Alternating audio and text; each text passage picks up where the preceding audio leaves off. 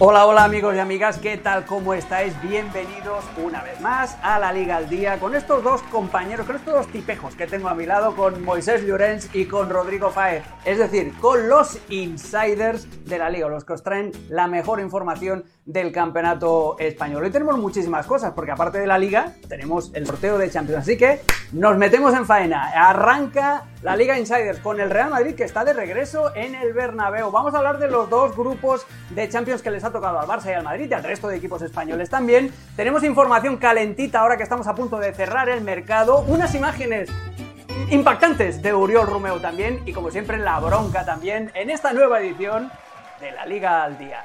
¿Qué tal amigos? ¿Cómo estamos? Eh, Moy, Rodri, voy a empezar contigo. Rodri, vamos a irnos hasta la capital de España. Cuéntame la reacción del Real Madrid a ese grupo C de la Liga de Campeones que ha quedado encuadrado el conjunto blanco junto con el Napoli, el Braga y el Unión Berlín. Es un, eh, un grupo con muy poca historia en Champions si nos tenemos simplemente al Braga y al Unión Berlín, pero que tiene un componente importante que es ir a visitar nada más y nada menos que el Diego Armando Maradona. ¿Cómo está Rodri? ¿Cuáles son las sensaciones que hay en Madrid después de este sorteo de Liga de Campeones?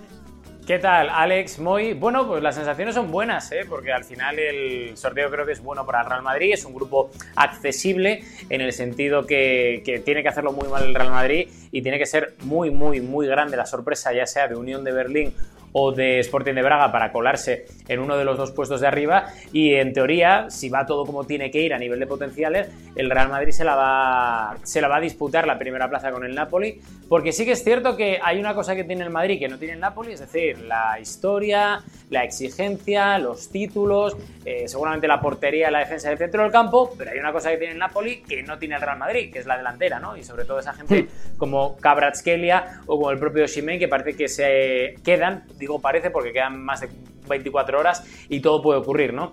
Y el Real Madrid en ese aspecto tiene a Vinicius lesionado en la primera parte de la fase de grupos, eh, de momento sigue sin aparecer Mbappé por Madrid y creo que, la delantera obviamente es, o cuando me refiero a los jugadores de ataque, eh, es muy muy importante lo que tiene el Napoli, sobre todo teniendo en cuenta lo bien que lo hizo en la Champions la temporada pasada, que para mí fue una sorpresa no verles colarse en esas semifinales, cosa que sí que hicieron el Inter y el AC Milan, ¿no? Pero vamos, que por lo que hemos comentado, hablado y contrastado, tanto con vestuario como con el resto del club, entienden que el, que el emparejamiento o que ese grupo es fácil y que deberían de pasar sin ningún tipo de problemas jugándose esa primera plaza con Napoli y con esas buenas sensaciones que tienen de que esa ascendencia les puede dar incluso esa ventaja respecto a los italianos.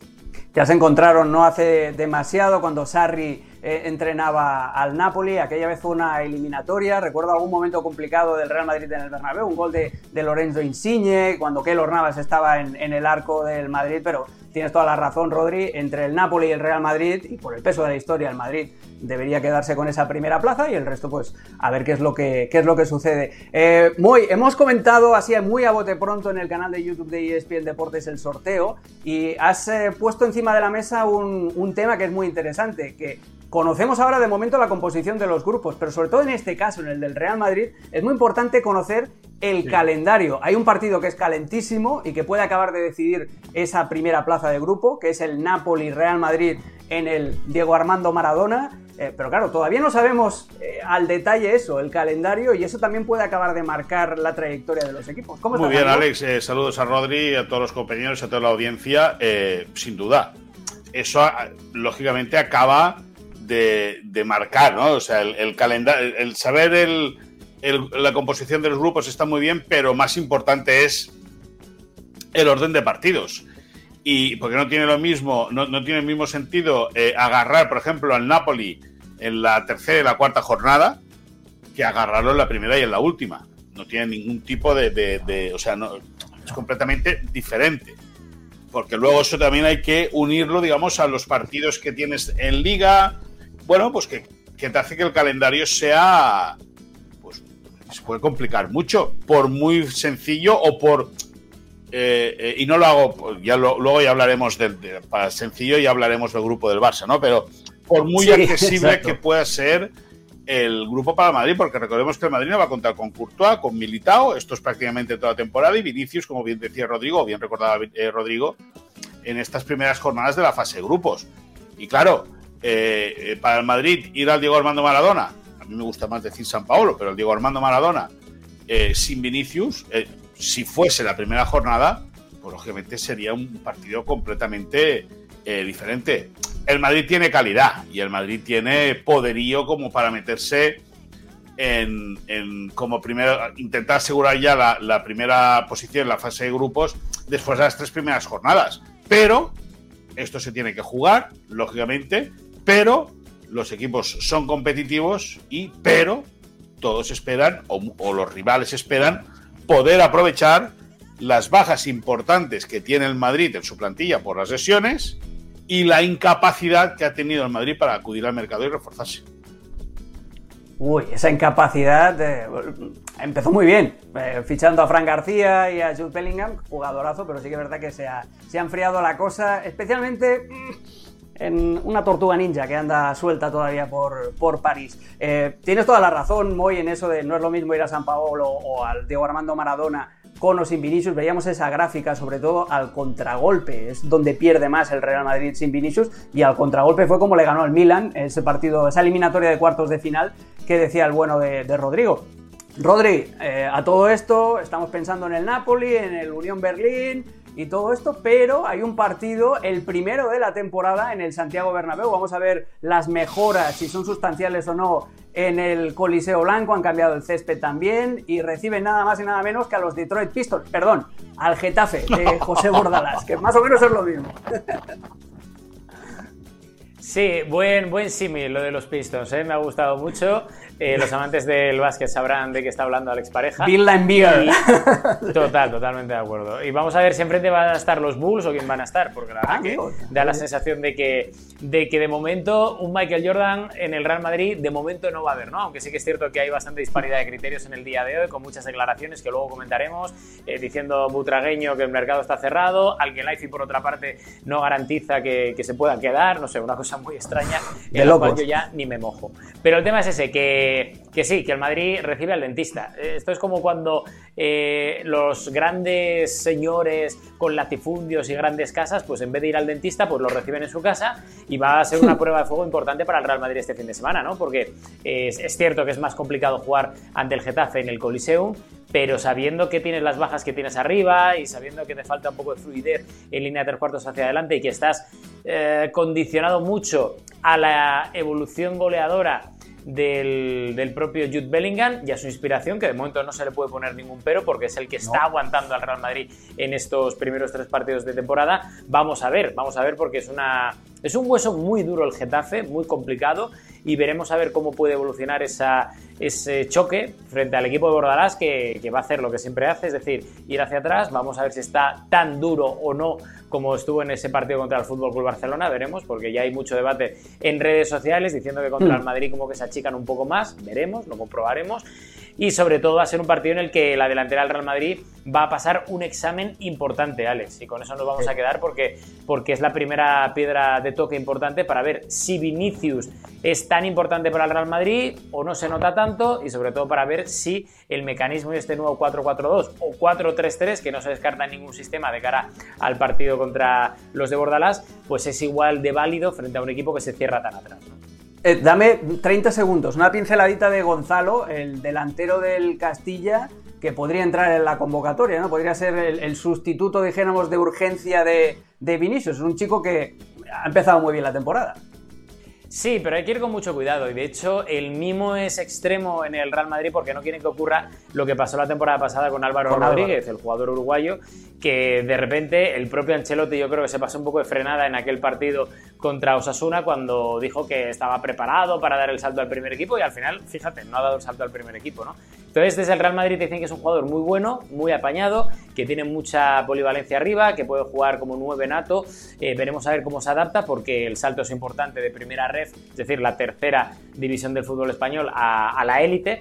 Pero, pero bueno, en la convocatoria en principio sí que va a estar. Veremos a ver si se confirma y veremos a ver si tiene algún minuto.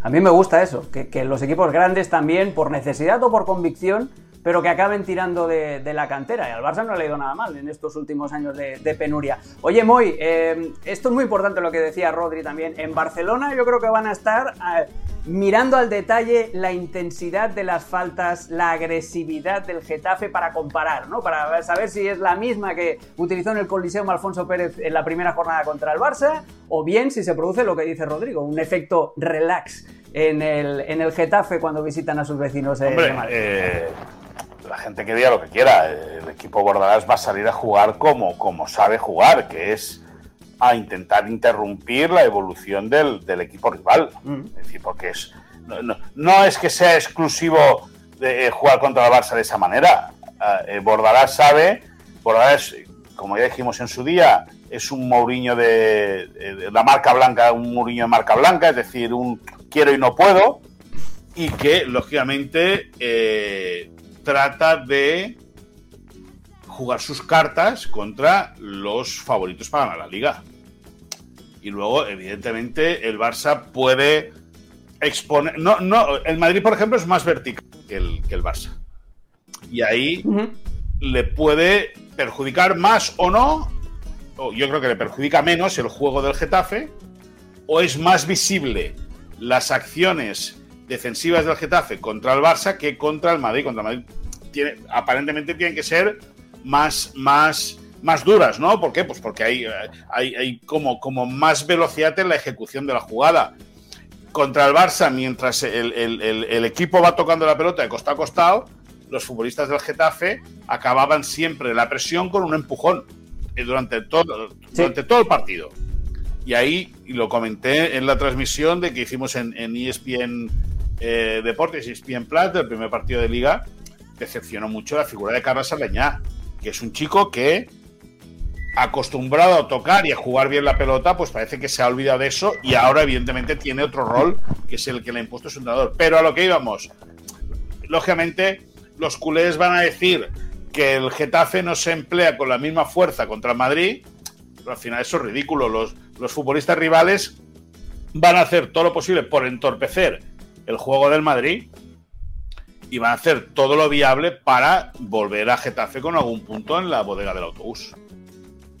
Sobre todo porque también tienen eh, una motivación extra muchos de los jugadores del Getafe. Han pasado por la cantera del Real Madrid, de estilo Borja Mayoral, por ejemplo, y ahí siempre hay un aliciente especial. Si queréis ver este partido y vivís aquí en Estados Unidos, os vais a tener que levantar relativamente temprano para ser un sábado. A las 10 de la mañana tenemos este partido, el primer encuentro de la temporada en el nuevo Santiago Bernabéu. Si os interesa saber cómo están las obras de avanzadas contra el Getafe de José Bordalás este sábado por ESPN Deportes y también, como siempre, todos los partidos de la liga los vamos a poder ver en ESPN Plus.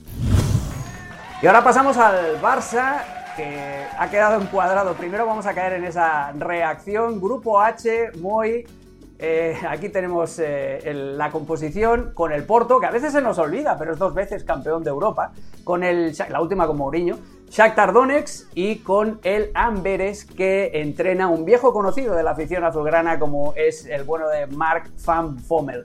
Eh, Moy, no sé si has podido hablar con gente del club, si has podido también tener tomar un poquito la temperatura, pero yo no sé, en Barcelona deben estar entre aliviados y contentos porque han evitado al Bayern, que eso ya es un, tema importante, y porque si no pasas a octavos con este grupo, hazte lo No, no, además está obligadísimo. Obligadísimo a pasar de la fase de grupos. Lógicamente no tiene nada que ver un grupo con el Bayern, el Inter y. No, recuerdo quién era y el, otro equipo la temporada pasada, el Bayern, el Inter. Victoria, Victoria Pilsen. Que hacerlo con los que hoy le han parejado el sorteo de la, de la Champions, ¿no? El Barça, eh, por plantilla, por fútbol, por todo tiene que pasar. Tiene que pasar de ronda. Tiene un handicap pequeño, que es el estadio, el Estadio Olímpico de Montjuic, que no es su casa, pero bueno, eso no tiene que servir ni de excusa. Es decir, el Barça está obligadísimo a meterse en octavos. Si no, bueno, tiene que saltar hasta, hasta, el, que, hasta que pica los tickets eh, de las entradas en el acceso al, Estadio Olímpico de Montjuic. Es decir, con todo el respeto y todo y toda la, o sea, con todo el respeto evidentemente a los rivales, pero viniendo de dos fracasos consecutivos en la Champions y dos fracasos consecutivos en la Europa League, con el grupo que le ha caído al Barça, está obligadísimo a meterse en la fase grupo, en la ronda de octavos. Luego a partir de ahí ya veremos.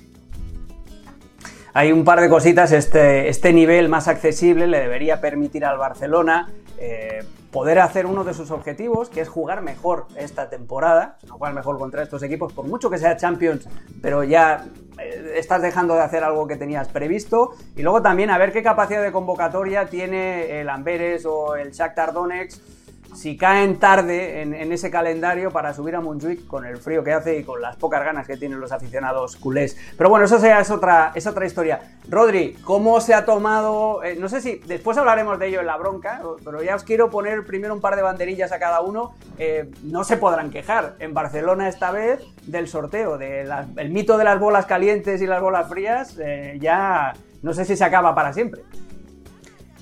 A ver, yo es que mm, eh, voy a hacer un spoiler, ¿vale? Que la gente sí quiere que se tape los oídos y, los ojos, pero es que el Barça va a pasar y tiene que pasar como primero de grupo, ya está. O sea, es que, es que no, no me cuadra otra cosa después de los últimos dos años en Europa del equipo culé. Y sabiendo que además le ha tocado un grupo bastante accesible con la visita de Nico González, que vuelve otra vez con el Oporto a, bueno, al Camp Nou, sin a Montjuic. Pero, pero a ver, es que es que si, no, apaga y vámonos. es que yo creo que el Barça puede, va a pasar y tiene que pasar como primero grupo porque está en ese momento el Barça en el que tiene que poner los cimientos para lo que venga en el futuro y sobre todo para el hecho de disipar dudas. Porque si el Barça en este grupo en el que está encuadrado deja alguna duda, malo, malo porque va a haber mucho run run otra vez, que Xavi en la liga bien, pero que en Europa falla, y eso es un San Benito que, que Xavi sabe que tiene que quitarse de inmediato y cuanto antes. Por lo tanto, en ese aspecto, yo es lo que creo, que, que, el Barça va a pasar de primero, se lo van a tomar muchísimo más en serio, que no estoy diciendo que con esto el año pasado o el anterior no se lo tomaran en serio, que es obvio, pero, pero me da la sensación de que lo van a cuidar con extremo cuidado y que al final no deja de ser algo que que, el Barça y el propio Xavi se tienen que tomar ya en el terreno personal para reivindicarse, para demostrarle al mundo que el Barça no se fue y que, y que sobre todo que estos jugadores están preparados para el más alto nivel europeo del fútbol mundial. A partir de ahí es que es, que es esto. Si con el Oporto, Shakhtar, Amberes no pasas, mal asunto, mal asunto. Y eso que se te puede complicar un partido, no digo que no, pero en el global tienes que pasar sin En eso eh, se te puede complicar, perdona Alex, yo creo que se te puede complicar el Oporto, en, Oporto. ¿Me entiendes? Pero claro, es que el año pasado tenías el Inter y tenías el Bayern. Es decir, es que el Barça eh, eh, ya nace medio muerto en ese, en ese sorteo por simplemente por, porque venía arrastrando el fracaso de, la temporada anterior. Que entre eh, es verdad que el Barça tuvo muy mala suerte en, esas dos últimas temporadas a nivel de lesiones que le, que le condicionaron mucho, pero que no hay excusa, es decir, eh, que si el Barça quiere crecer, quiere, eh, como bien decía Rodri, eh, afianzar lo que es la base de futuro de los futbolistas, es decir, Gaby y Pedri, por poner ejemplo, no saben lo que es pasar una fase de grupos de la Champions. Bien visto. Y entonces, junto a él, yo no sé si Araujo ha pasado una fase de grupos de la Champions. Sí, ya estaba en el 2 a 8, ¿no? Araujo ya estaba en. sí, bueno, sí, eh, sí estaba, pero no, no ha sentado como titular, ¿me entiendes? Es decir. No, no, no, no era el capo ahora. Yamal eh, eh, estaba en el infantil B, entonces. Es decir, hay, mucha gente que, que, que tiene que aprovechar sin etiquetar al Barça como favorito, sin etiquetar al Barça como favorito, pero sí que se tiene que aprovechar la circunstancia para, lógicamente, que la gente vaya agarrando experiencia. Y luego, si te metes en octavos, ya es otra competición diferente, porque ya es a doble partido. Y a ver qué pasa y a ver hasta dónde llegas. Pero el Barça está obligado, y además te voy a decir otra cosa, a nivel presupuestario, está obligado a llegar a los cuartos, porque si no, eh, la bofetada vuelve a ser grande. Y luego, otra palanca, otra palanca más. Es una gran oportunidad, estoy muy de acuerdo contigo, Moy, para crecer en cuanto a autoestima y también para crecer en cuanto a nivel futbolístico para el Barcelona. Otra cosa es que la aprovechen, están en sus manos. Pero hay otros menesteres también. Este fin de semana, igual que el Real Madrid, el Barça tiene compromiso de liga y es en la cancha, Moy, de Osasuna. No sé si Robert Lewandowski está muy motivado o no. Bueno, Robert Lewandowski, recordemos que el año pasado sale expulsado en los primeros minutos del partido por, eh, por una doble amarilla por tocarse la nariz. Así, no, por tocarse la nariz, no, por tocarse la nariz le, incrementan el, Eso es, le, caen los partidos. y además fue el último partido antes del parón por el tema del Mundial. Esa, esa sanción a Robert Lewandowski internamente le hizo mucho daño, mucho daño, porque luego vino del Mundial, tuvo que esperar tres semanas para volver a reengancharse al ritmo competitivo del equipo, pero bueno, eh, Osasuna siempre es un campo difícil. El Sadar siempre es un estadio complicado, no solo para, para el Barça, para todos los equipos de la liga. Es verdad que Osasuna juega hoy Conference League, que se la juega ante, ante el Brujas, eh, perdió a la hora que se graba este segmento, está a punto de arrancar un partido que perdió en la ida 1-2, que tiene que darle vuelta. Eh, y eso le puede costar a nivel físico, como le sucedió el pasado fin de semana al Villarreal contra el Barça, que en la segunda parte se desplomó el equipo de Villarreal cuando se puso por 3 con 3-2 por delante del marcador, desapareció el Barça, eh, le puso dos marchas al partido y pudo remontar. Pero Sasuna es un equipo muy aguerrido, un equipo muy competitivo, que tiene la cosa muy clara, muy fiel a su afición, mientras en Villarreal es gente que va a ver el fútbol, en Pamplona es gente que va a animar, que está muy encima de su equipo, y yo creo que para el Barça va a ser eh, una prueba de fuego muy interesante y a ver cómo llega el equipo al parón ¿no? de, selecciones, puesto que la próxima semana no hay, no hay partidos porque hay compromisos de clasificadores ya para el Mundial de el próximo Mundial. El de 2026, sí señor, el que vamos a tener aquí en, México y en, y Canadá. Rodri es un tema muy importante este que toma eh, Rodri, hay que toma Moisés, perdón, el, de, el del tema físico, la plantilla de Osasuna tampoco es que sea tan profunda como para ir eh, rotando, pero sí que es cierto que juegue quien juegue, lo decía Roy Deila, el, entrenador eh, precisamente del Brujas, hacía una descripción de Osasuna que me parece perfecta sabes que cada semana van a hacerlo exactamente lo mismo, pero aún así es muy difícil ganarles. Eh, porque es un equipo que ante todo es eso, es correoso, es eh, un equipo que no se deja ganar. Y que ha mejorado muchísimo de la mano de Iago Barrasate, que ha evolucionado, ha sabido eh, primero implantar una base física, que, al final Iago Barrasate en sus inicios, sí que es cierto, en sus inicios en Osasuna, siempre ha sido un equipo, el de, el de Yagoba, muy, muy fuerte, que, le gustaba estar muy bien plantado atrás y a partir de ahí empezar a crecer.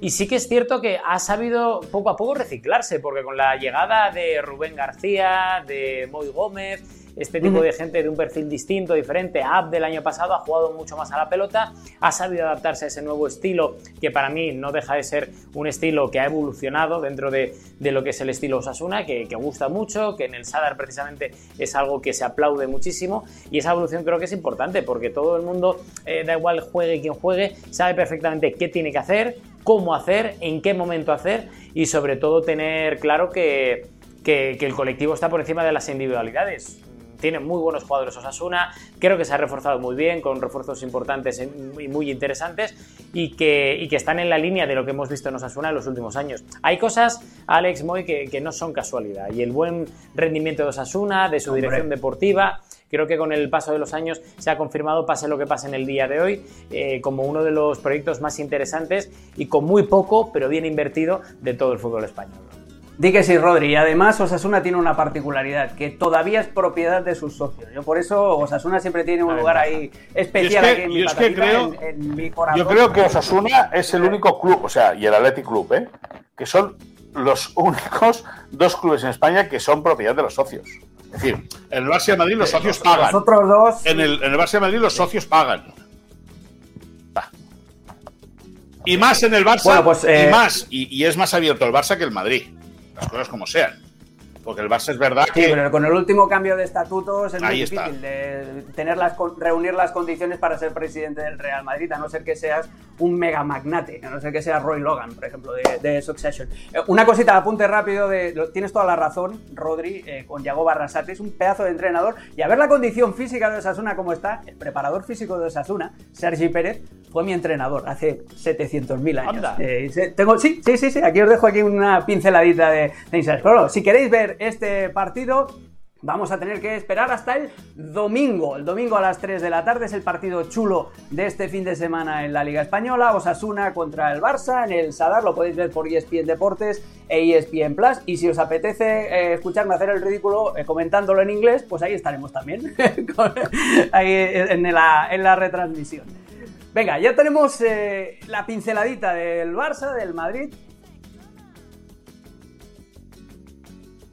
Grupo E en la Champions, Feyenoord, Atlético de Madrid, Lazio y Celtic. Este grupo, lo más peligroso de este grupo son sus aficionados, porque tienen, una complicación tremenda, ahí lo tienes. Y, no nos hay que olvidarnos que el Feyenoord y el Celtic, cuando la televisión estaba a punto de hacer el cambio de color a blanco, de blanco y negro a color, pues son campeones de Europa. En el, ese es el grupo del Atlético de Madrid. Hay el grupo B, el grupo del Sevilla, que le ha tocado también un viejo conocido como es el Arsenal, que ya se enfrentaron hace unas cuantas temporadas en la Europa League. Le ha tocado también el PSV Eindhoven, el PSV Eindhoven, perdón, y el Lens de Francia. Y luego está el grupo D, que me parece un grupo súper interesante y súper competitivo. Benfica, Inter de Milán, el actual finalista, actual eh, subcampeón, el Salzburg y la Real Sociedad. Suerte Benfica, para, para Benfica e Inter ya jugaron unos cuartos de final, ¿no? De la Champions el año pasado. Correcto, correcto, son, son viejos conocidos. Y el Inter se salvó por los pelos, ¿eh? un ejercicio ahí de supervivencia en Lisboa que fue, que fue tremendo. Eh, ahora sí, vamos con eh, los insiders y voy a empezar contigo precisamente, hoy.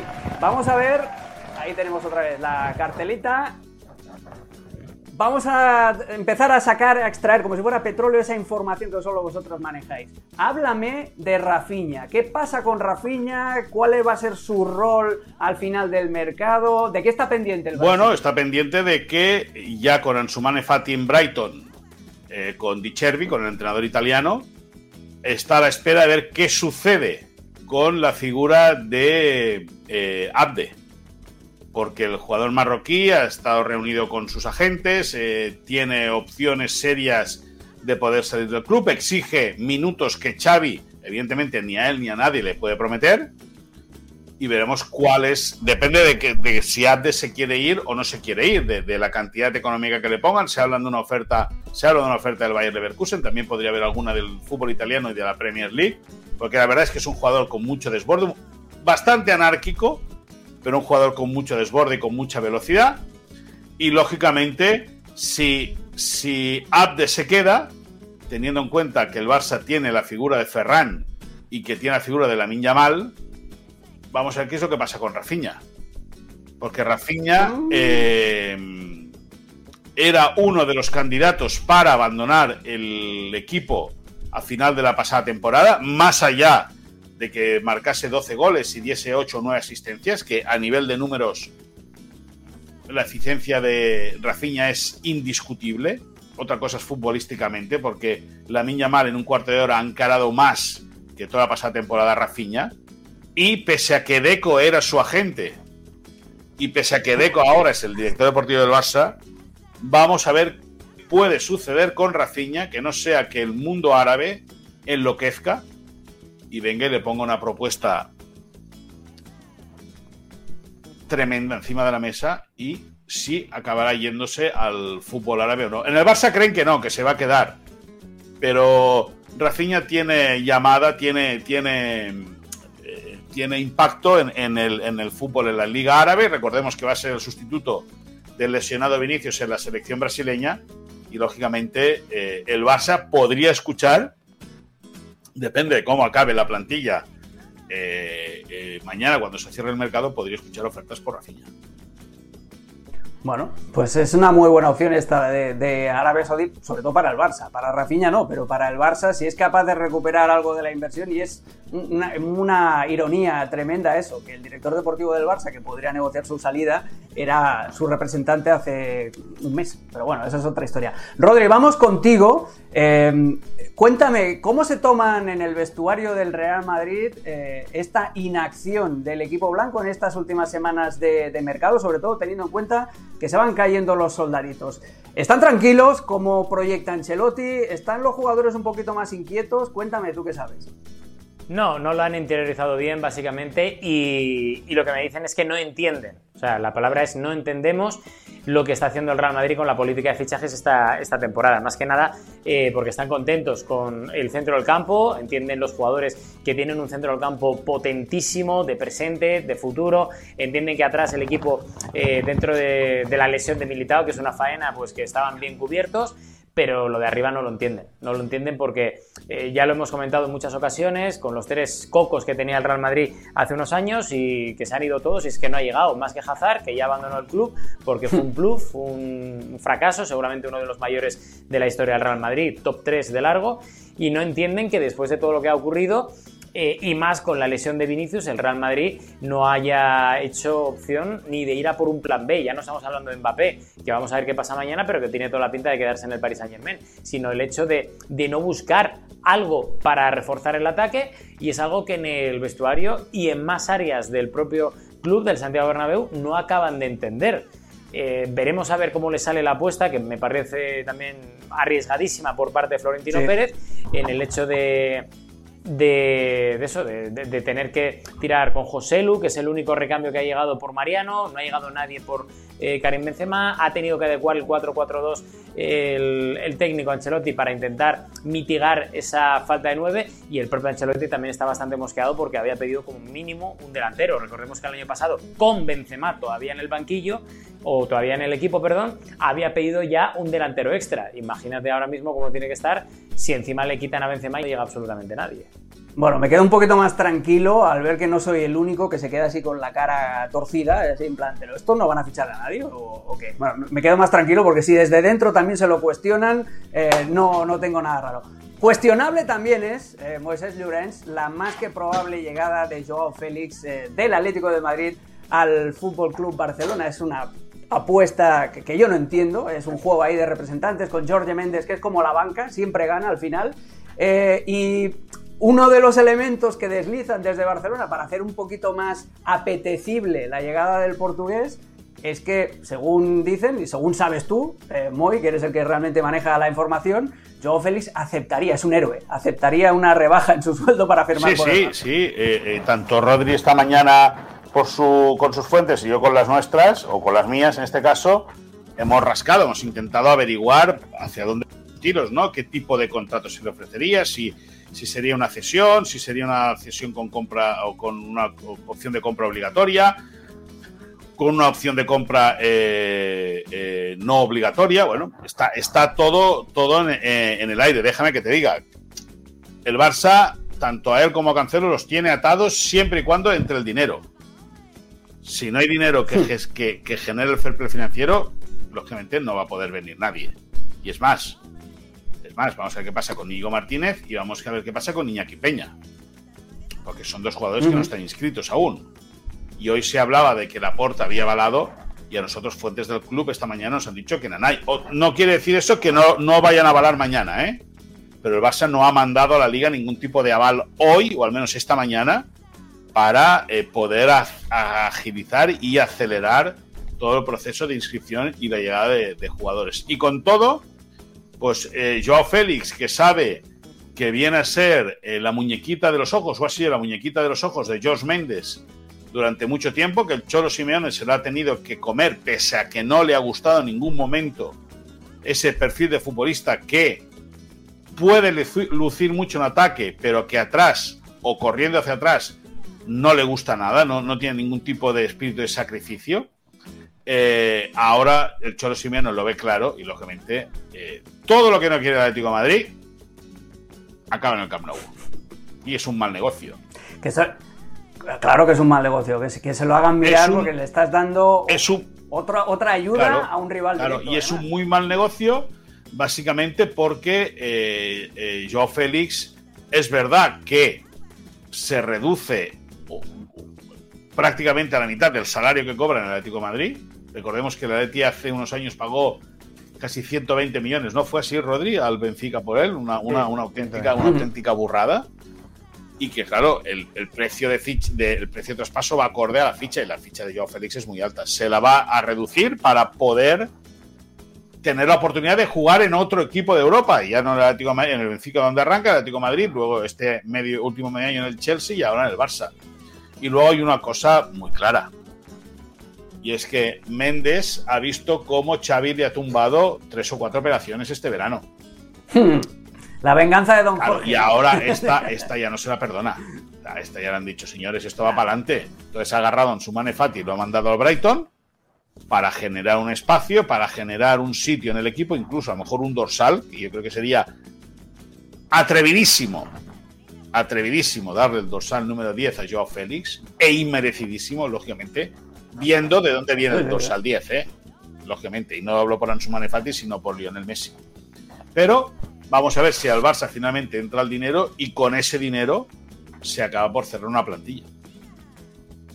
Bueno, pues mucha suerte, sobre todo a Xavi Hernández, que le va a tocar gestionar eso. Eh, esta temporada yo creo que la gente va a ser muy injusta con, con Xavi porque no le están dando lo que él necesitaba y encima le meten a bombas de relojería en el vestuario. Porque Joao Cancelo también es muy bueno, pero también, igual que Joao Félix, es muy especial. Y si no juega, te tuerce también así el, morrete. Eh, Rodri, vamos contigo con la última. Hay un miedo, hay miedo. si en el Barça están esperanzados con que Rafinha pues, al final reciba alguna oferta de, Arabia y lo venden, vamos, pero si hace falta lo llevan a coscoletas a, a la Meca, en el Real Madrid también hay pánico a que Arabia Saudí, una vez que haya pasado el mercado de traspasos en Europa, diga, pues sabes qué, este jugador me gusta, me lo llevo. Sí, de hecho ahora, eh, Alex, hemos estado en contacto y estamos en contacto perpetuo con el Metropolitano para ver exactamente qué pasa con esa oferta de Arabia con Yanni Carrasco. Si ha llegado, si finalmente eh, puede haber opción para que Yanni Carrasco abandone el Atlético de Madrid, pero el tema es ese, que el Atlético de Madrid ha pedido encarecidamente a los árabes que si hay oferta, que se la entreguen en el día de hoy para valorarla y para hacer números para ver si mañana puede haber movimiento y con ese dinero el, el Atlético de Madrid puede fichar a un 5, que es lo que están buscando desde el principio del mercado, ¿no? Pero precisamente por la operación de Joao Félix tienen las manos atadas y para eso tendría que haber una, una salida con dinero para buscar seguramente una cesión y poco más, porque no podrían en principio ir a por nada más. Veremos a ver qué ocurre, pero sí que es cierto que este miedo que hay en el Atlético de Madrid, ya no solo con Yannick Carrasco, se puede extender a otros jugadores de la misma plantilla o a otros jugadores del fútbol español, porque todo jugador que ahora mismo ya no hace falta, después del precedente de Gabri Veiga, mirar al DNI que hmm. pueda sobresalir, puede llegar a Arabia, puede ponerte un pastizal encima de la mesa y te puede condicionar el resto de la temporada llevándose a uno de los hombres importantes, insisto, de cualquier equipo. Hablamos del Madrid, del Atlético de Madrid, hablamos del Barça, de cualquier otro equipo de la liga que puede, puede estar condicionado y amenazado por Arabia, porque eh, recordemos que creo que es el 23 de septiembre, que es cuando cierra el mercado de fichajes de Arabia Saudí, y hasta entonces ellos tienen opción de fichar. Veremos a ver hasta qué punto, si siguen con objetivo de la liga o no, y a ver hasta, hasta dónde pueden llegar los clubes españoles para retener al talento interno. Bueno, pues a ver qué es lo que sucede, no solamente con el Madrid y con el Atlético, sino también, y muy buen apunte este, Rodri, con cualquier equipo de la Liga Española, que es mucho más dramático. Para, equipos más modestos, si te quitan a una estrella, como es el caso del Celta de, de Gabri Veiga, pues eh, ahí te toca sufrir. Bueno, ¿estáis preparados, chicos? ¿Habéis venido ya aquí con los guantes afilados o no? Porque estamos a punto de entrar en el segmento de esta temporada, la novedad. Pues vamos a la bronca.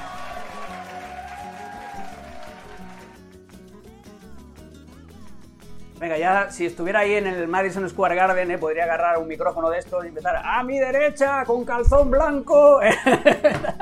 Pero no, vamos a ver la bronca del día. La bronca del día está facilísima hoy, en, esta, en, este día de hoy. Día de sorteo de Champions, al Barça le ha tocado, o ya lo hemos repasado, un grupo, madre mía, muy apetecible. ¿Lo tiene fácil o lo tiene más que fácil? ¿Quién quiere empezar? Rodri, ¿empiezas tú? Eh, venga, tú mismo, va.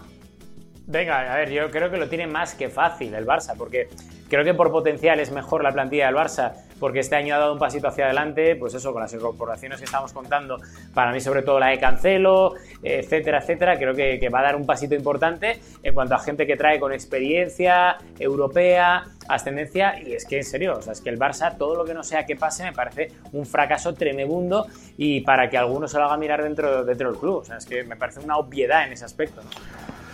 Yo, eh, analizando la situación, y siguiendo como hemos podido seguir con Alex Pareja y Mauricio Pedrosa el sorteo en, el canal de YouTube de ESPN Deportes, eh, hay un dato que creo que es relevante. O sea, el Barça en los últimos años ha tenido muy mala suerte en el sorteo de, Champions. Bayern, eh, le ha tocado el, le tocó el Manchester United en alguna ocasión, es decir, equipos eh, que el Barça tuvo que trabajárselo mucho para poder pasar a los octavos de final, que está muy bien, que es la máxima competición europea y eso requiere. Pero casualmente este año el Barça la segunda equipación es blanca. Y con el blanco ha venido la suerte. no hay bolas calientes, pero la camiseta blanca alguna influencia habrá tenido para que el grupo sea sencillo. Que no se hayan equivocado. Ahí lo dejo. Pero hay, ¿hay ceferinato, hay ceferinato. La camiseta blanca no era un homenaje a otra etapa en la que el Barça también tuvo una camiseta blanca. O sea, estamos hablando de que esto es solo fruto del presente y de la influencia del Madrid en la suerte de las blanca, de La camiseta blanca viene por un homenaje, evidentemente, cuando el Barça empieza a utilizarla en 1929 a lo largo de su historia. Pero el Barça este año viste camiseta blanca por mucho que sea un homenaje. Y resulta que cuando viste camiseta blanca, resulta que le cae el grupo sencillo, Rodrigo. Es lo que hay, es así. Es decir, no hay que darle más vueltas al, al avispero. Es lo que toca y es lo que hay. Bueno, hay una cosa que se llama suerte, la suerte también se busca. Oye, igual el Barça viendo los emparejamientos de otros años dijo, oye, me tengo que poner de blanco y a partir de ahora vestís de blanco toda la vida. Oye, ¿quién sabe? Bueno, a ver si otros se visten de ¿Cómo, ¿Cómo se llama el presidente del comité de árbitros de, la UEFA? Rosati, ¿no? Rosetti, ¿no? no, no lo sé, no creo, que, creo que se llama Rosetti, creo que se llama Rosetti. Por cierto, dile a los otros que vistan de azulgrana para jugar un poco bien a la pelota. Diles, ¿eh? Que si el Barça es de blanco para la suerte, los otros que se vistan de azulgrana para jugar un poquito bien a la pelota. Pero bueno, dejemos hasta. Bueno, al, fútbol, al fútbol se puede jugar. Sí, sí, pero digo, jugar bien. Digo, digo, digo jugar bien. Digo, digo jugar bien. Jugar bien, no jugar al fútbol, jugar bien al fútbol. Ligar cuatro pases seguidos y tal. Si es que el, el problema del Barça, ¿sabes cuál es, Moy?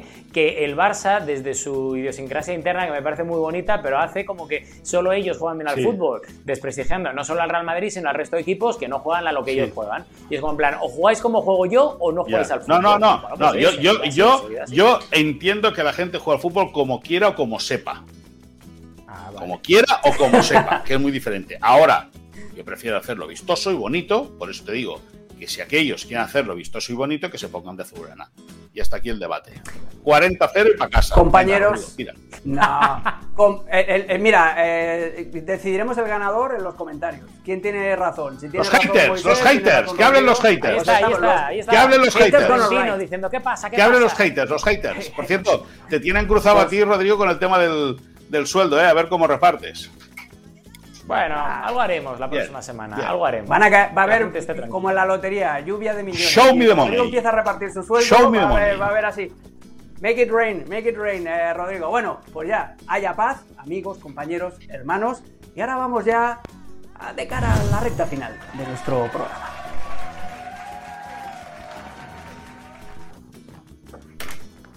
Es decir, vamos al tiempo extra, ya ha levantado el cartelón el, colegiado y vamos a ver, porque os traigo unas imágenes, a ti te sonará más eh, un poquito esto, eh, Moy. Mira, Uriol Romeu, el buen juego de pies que tiene el centrocampista del Fútbol Club Barcelona. Ahí lo tenéis, ¿eh? vestido con el traje típico de su pueblo, de Uldacona, que es eh, al sur de, Cataluña. Míralo ahí, que, ¡Qué gemelos! Juego de tobillos.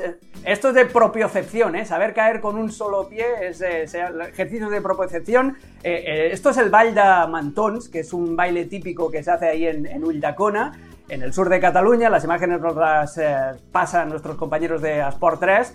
Oye, tiene buen juego de, pie. Parece mucho más rígido en el terreno de juego el bueno de Oriol Romeo que, danzando. ¿eh? Udecona, último, último pueblo de Cataluña antes de, ingresar en la provincia de Castellón, en la comunidad valenciana. Gente que, siente mucho, evidentemente, sus tradiciones. Y yo creo que es muy, muy bonito y creo que es precioso que un futbolista profesional eh, que ha hecho carrera tan, tan buena como, como en, el, en el Valencia, en el Eintracht, en el Chelsea, eh, en, el, en el Southampton, en el Girona y ahora en el Barça. Stuttgart, estuvo en el Stuttgart. En el Stuttgart, perdona. Eh, eh, tenga un rato para ir a lo que seguramente ha hecho cada año, que es disfrutar de las fiestas Correcto. de su pueblo. Es decir, yo creo que eso es eh, indica mucho el tipo de persona que es Uriol Romeo, que no olvida sus orígenes y lo único que se puede hacer es aplaudirle. Yo Standing voy a. Una cosa, voy a decir una cosa porque creo, creo que puede tener un poco mejor de estilo, eso lo primero. Pero lo segundo, creo que es tan importante que este jugador haya hecho esto y en general todos para normalizar este tipo de tradiciones, para perpetuarlas. Creo que son tradiciones propias, muy arraigadas, pues en este caso en su pueblo de Cataluña, en Cataluña en general. Eh, yo recuerdo Javi Fuego en el Sporting tocando el bombardino, en la banda también de la Pola, eh, vestido de asturiano. O sea, cada jugador que haga esto tendrá no mi respeto ni mi aplauso, sino mi respeto y mi aplauso eterno, porque además esto es un ejercicio social de mantenencia de las tradiciones y creo que es imprescindible y más en, en este país en el que vivo yo, que ahora mismo está como está y que hay mucha gente que quiere cargarse todo lo local, por lo cual, para arriba con esas tradiciones, hombre, y enhorabuena a Uriol, que creo que hace una cosa muy, muy bonita. Y fijaos el contraste. Uriol Romeo, un, un chico absolutamente normal cuando lo escuchas hablar. Se va a las fiestas de su pueblo, se mezcla con la gente, es una persona normal. Y mientras tanto ves a Neymar alquilando un Boeing 747 para volar él solo a, a Arabia Saudí. Esas son las cosas, la diferencia. Oye, ningún. Yo solo, solo pongo el contraste ahí encima de la mesa como contraste me habéis dado. No, no, pero vosotros. escúchame, Neymar. Neymar no solo agarra el vuelo para ir a Arabia Saudí, que eso tiene sentido. Lo que no tiene lógica es agarrar un vuelo privado de París a Barcelona. Que en un, en un vuelo regular es una hora y 20 minutos. Para querer más a Uriol Romeo, solo hacía falta que ese trayecto lo hubiera hecho en tren. Ah, seguro. para no contaminar. No, no, bueno, no, que si, algún día nos podemos explicar. Bueno, da igual, dejémoslo aquí, dejémoslo aquí. ¿No? ¿Cómo, cómo, cómo? Oh, La huella de carbono de Moy. votando. La deja votando dentro del área y después se va. Qué feo, qué feo lo de, lo de Moisés Llorens. Moy, Rodri, os quiero mucho como siempre. Gracias por vuestros aportes y nos vemos la próxima semana con otra nueva edición de la Liga al Día. Hasta luego, jabatos y jabatas. Chao, chao.